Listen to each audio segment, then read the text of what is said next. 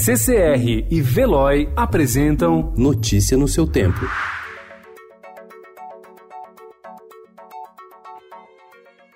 Olá, sejam todos muito bem-vindos. Hoje é quinta-feira, 9 de janeiro de 2020. Eu sou o Cado Cortez e ao meu lado Adriana Simino. E estes são os principais destaques do jornal O Estado de São Paulo.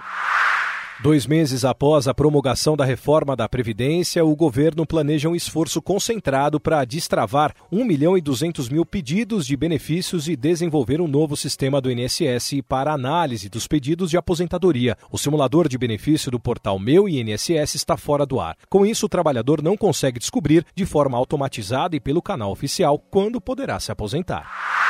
A auditoria da CGU mostra que 310 famílias com servidores do governo do Distrito Federal receberam indevidamente o benefício de prestação continuada, pago a idosos e pessoas com deficiência de baixa renda. Num dos casos, uma família com renda de 24 mil reais por pessoa embolsava o benefício. O valor da renda mensal per capita informado era de 100 reais.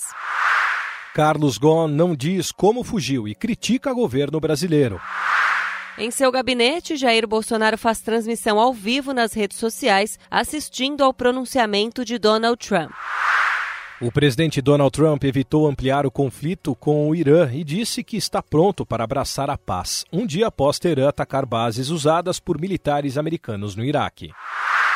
Adeus, realeza. Príncipe Harry e Meghan Markle querem trabalhar e ter independência financeira. Leilão de rodovia em São Paulo rende 1 bilhão e 100 milhões de reais. Vacina pentavalente só fica regular após março.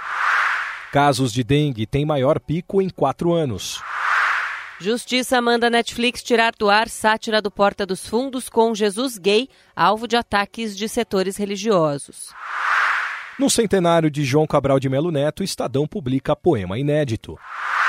Palmeiras implanta gramado sintético resistente a shows em seu estádio. Notícia no seu tempo. Oferecimento CCR e Veloy.